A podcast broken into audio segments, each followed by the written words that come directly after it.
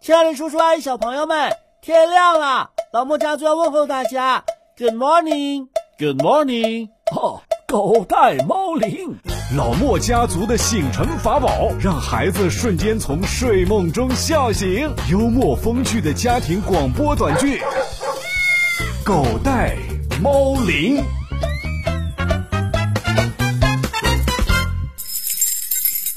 哎，小莫，前几天小东叔叔送的苹果，你都吃完了吗？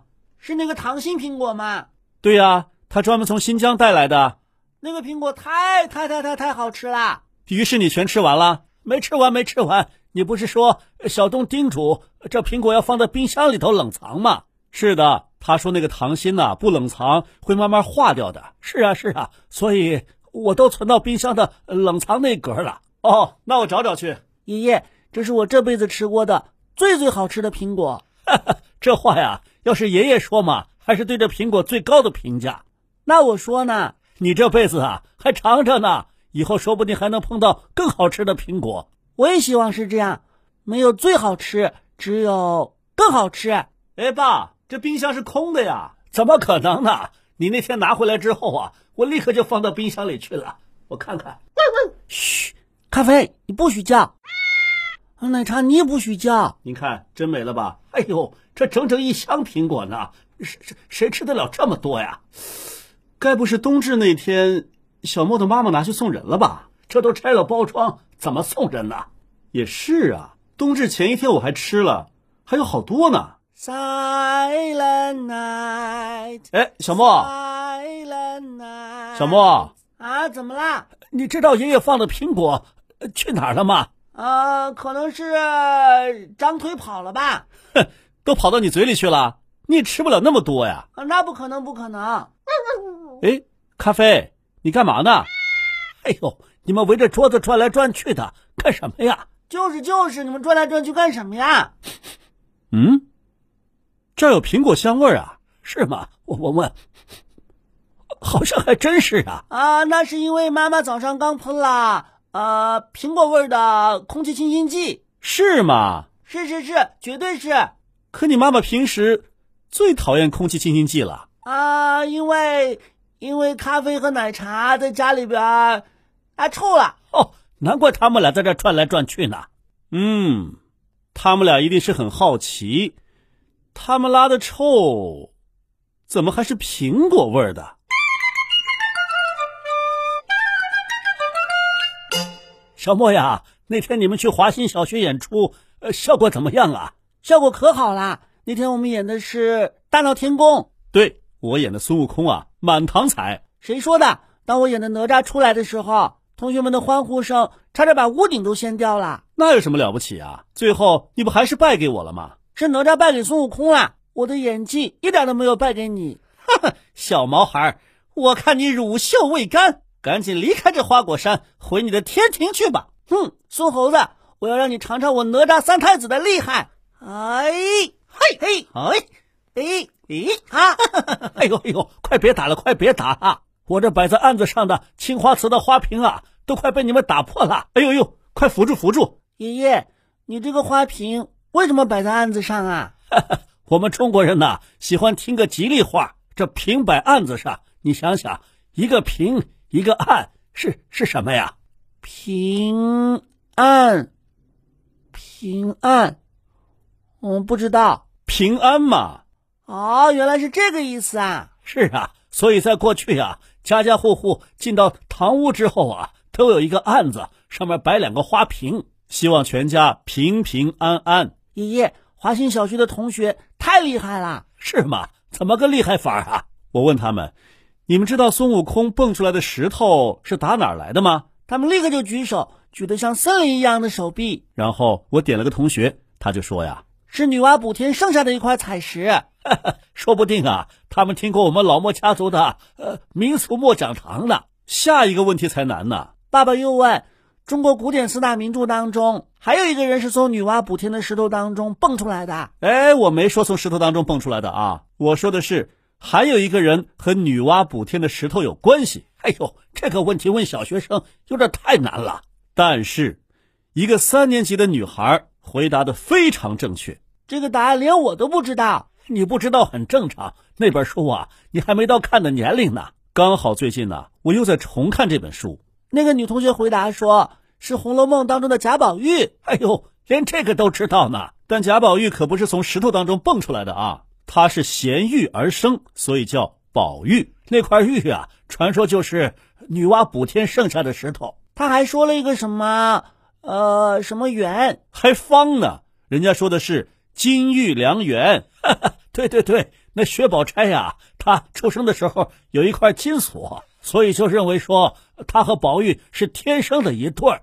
那我觉得孙悟空和贾宝玉也是天生的一对儿，哎，啊你胡说什么呀？至少他们是亲戚嘛，他们都和女娲补天的石头有关系。哈哈哈， 这个呀，你还真得让吴承恩爷爷和曹雪芹爷爷商量一下。哎呦，他们一个是明朝的，一个是清朝的，这可怎么商量啊？哎，爸，你写字儿呢？这叫书法，你懂不懂？不懂，不懂，不懂，就你懂啊！ 小莫让我把这几个成语啊给他写下来。开天辟地，这是说盘古的，你懂不懂？我懂，我是中国人，能不懂吗？那你猜猜爷爷要写的这个是什么？哎呦，才写了一笔，我能知道吗？这一笔是拐了弯儿的，你是中国人，猜不出来啊？哦哦，我知道了，这个字是个女字儿，那一定是女娲补天。 小莫呀，这个难不倒你爸。那接下来爷爷要写的第三个成语是“夸”字开头的，你觉得是什么成语呢？那一定是夸夸其谈，答错了，是“夸父追日”。哎，你以为我不知道啊？我是故意逗啊你玩儿呢。嗯还有一个，还有一个，呃，第一个字是“金精卫填海，”。呃，爷爷、爸爸怎么都知道啊？这些神话传说当中的人物啊，都是我们中华民族的始祖啊！不光爸爸知道，所有中国人都应该知道。那你看啊，盘古开天辟地，让混沌一片的天地啊分开了。可是大地上空空荡荡的，于是呢，人面蛇身的女娲就团土造人。可后来呀、大地上发生了洪水，因为天上下暴雨。天漏了，所以呢，这女娲呀就炼出了七彩石，女娲补天。而这夸父和精卫百折不挠的精神呐、也被我们中华民族继承下来了。可这都是假的。哎，不能这么说，有文字记载的是历史，文字诞生之前口口相传的也是人类记忆历史的一种方式，只是传着传着就神乎其神了。这也不光是中国呀，全世界都这样。哇，要是我早出生一万年，历史就只有我创造的啦。嗯，幸好没有，怎么啦？我估计啊，你不仅创造不出这么美的神话传说，还很可能会胡说八道，那这历史可就一团糟喽。哎咦，嘿，哎，哎，呦，这橡皮小龙被你玩折了都！爷爷爸爸，这人到底是怎么产生的？啊这地球上每个地方的说法呀，估计都不一样。我们中国呢，说是女娲造人，可在西方呢，他们认为亚当和夏娃才是人类始祖。哦，我知道，他们在伊甸园当中偷吃了一个苹果，被上帝赶出了伊甸园，然后他们结婚了，生出了子子孙孙，那就是我们人类对，哎，苹果啊。我们中国的传说不是这样的，我们中国传说是我 女慢点说，慢点说。就是啊，你急什么急呀、啊，爸爸，你快说说其他地方的呃人是怎么来的？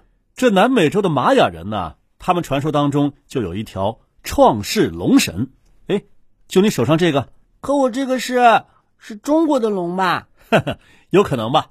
他们那个龙神呐、称号为最崇高的羽蛇，羽是羽毛的羽。这龙和蛇呀，形状有点像。看来他们传说当中的龙啊，就是身上长满羽毛的蛇。这个创世龙神他是怎么创造人类的呢？他和天空之神商量怎么来创造世界和人类。他们先后用泥土、木头试着造人，但是都失败了。把我们女娲娘娘请过去教教他们呗。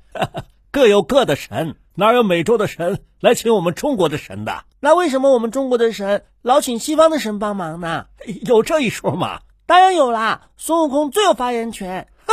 当年我大闹天宫的时候，玉帝、太上老君都拿我没 办法，只好到西天请来了如来佛祖。哈哈，我明白了，我明白了，这个西方啊，和现在说的西方不是一个地方。怎么这么多西方啊？是啊，一个是亚当夏娃的西方，一个是东土大唐以西的印度。哦，我知道了。那玛雅的创世龙神最后到底怎么造出人来的呢？他们呢，用玉米面儿把人给捏出来了。哈哈哈！可见这玉米啊，在印第安人生活当中有多重要。是的，中国的玉米啊，都是从南美洲引进的。看来女娲造人的时候，地上真的什么吃的都没有，要不然她肯定用大米饭来造人啦。就像印第安人用玉米面儿造人一样，是吧？嗯，我觉得我们家小莫吧，一定是用红烧肉造的。 啊啊你怎么不说是唐僧肉造的呢？哟，有可能啊！来，我尝尝。不给。爷爷、爸爸，你们说的那些神话都是没有根据的，所以他们不是历史。哦，你说来听听，为什么呀？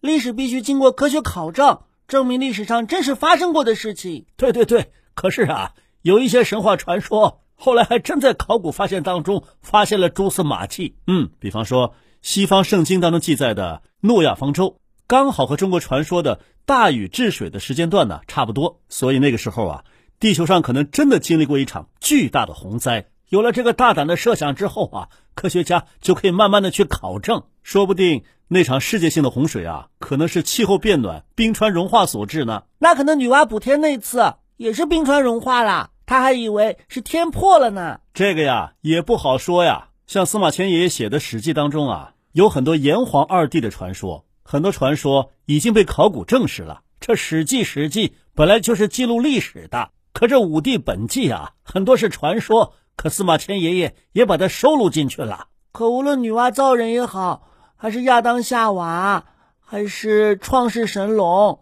毕竟还没有被证实嘛。那人类到底怎么来的呢？这个呀就复杂喽，涉及到了生命的起源，这可是科学，就不是传说了。对对对，这都是有考古发现来做证明的。大概在四十亿年前，地球上形成了原始的海洋，可当时海水温度特别的高，根本不适合生命生存。那地球不就像是一个大火锅嘛？哎哎，你能不能别那么馋呐、再说了，四十亿年前有火锅，连底料都没有。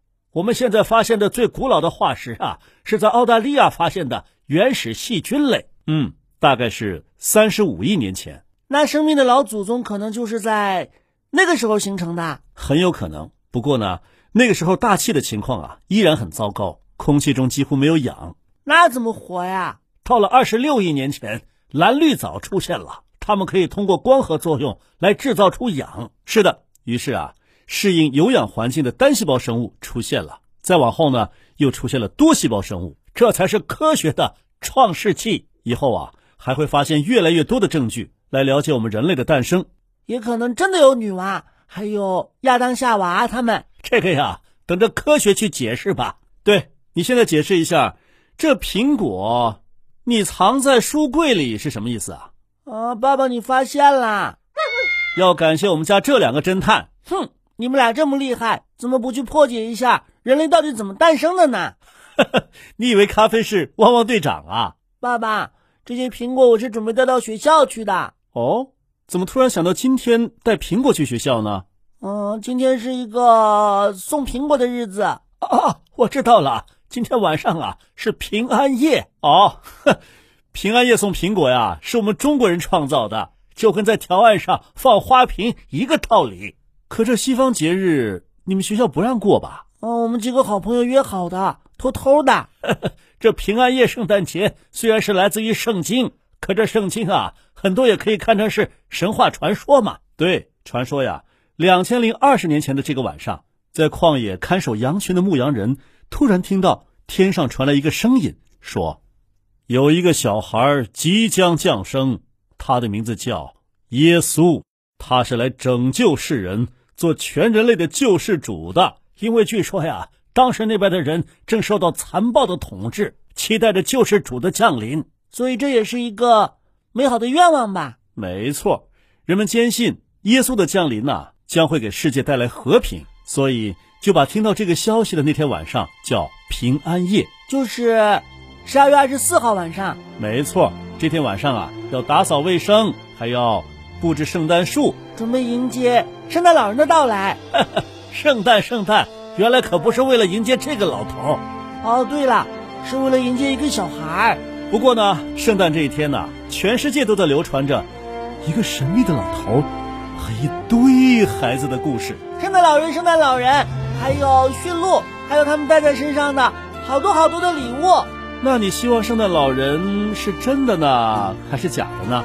真的真的，当然是真的。美好的东西啊，大家都希望是真的。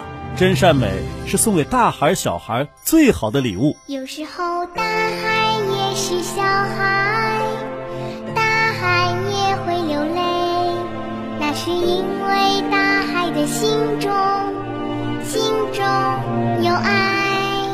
有时候孩子也是大海，孩子也会关爱，因为爱如大海在召唤，爱如孩子心里柔软。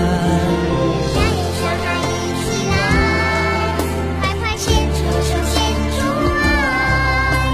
一颗火柴点亮心中精彩，一条小路让生命不徘徊。加油，小孩一起来，快快献出手，献出爱。一个火柴点亮心中精彩，一条小路让生命不徘徊。美好世界，清新有爱，真的美的善良的，永远在。没错，不管是大孩儿还是小孩儿，真的美的、善良的，永远都在。今天是平安夜，小莫呀，你有什么愿望没？呃，二零二零年新冠疫情，我们过得太不容易啦，好多好多人离开了我们。那我们就一起祈祷，疫情赶紧过去，世界重归平安。嗯，祝中国，祝全世界所有的人们平平安安。对对，都平安。大海也是小孩，大海也会流泪，那是因为大海的心中，心中有爱。有时候孩子也是大海，孩子也会关爱，因为爱如大海在召唤，爱如孩子心里柔软。大人小孩一起来，牵着手献出爱，一根火柴点亮心中精彩，一条小路让生命不徘徊。大人小孩一起来，快快伸出手，献出爱，一根火柴点亮心中精彩，一条小路让生命不徘徊。大人小孩一起来，牵着手，献出爱，一根火柴点亮心中精彩，一条小路让生命不徘徊。大人小孩一起来，快快伸出手，献出爱，一根火柴点亮心中精彩，一条小路让生命不徘徊。美好世界，清新有爱，真的美的、善良的，永远在。真的美的、善良的，永远在。祝福每一个明天，充满爱。大人小孩一起来，牵着手献出爱，一根火柴点亮心中精彩，一条小路让生命不徘徊。大人小孩一起来，快快伸出手献出爱，一根火柴点亮心中精彩，一条小路让生命不徘徊。大人小孩一起来，牵着手献出爱，一根火柴点亮心中精彩，一条小路让生命无